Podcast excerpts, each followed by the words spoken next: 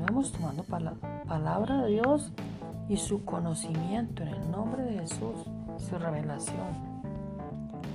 Primero fue el catolicismo, luego Martín Lutero, un sacerdote católico, trajo la reforma y creó la iglesia protestante o evangélica.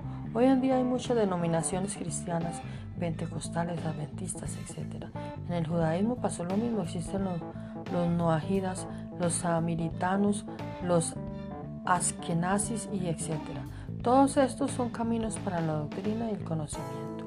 En el tiempo de Yeshua, Jesús, muchos escucharon de él, otros lo vieron de lejos, otros lo vieron hacer milagros, otros recibieron sus milagros, pero solo doce fueron sus discípulos. A los discípulos les fue entregada la llave del reino y ya a ellos se les entregó el reino.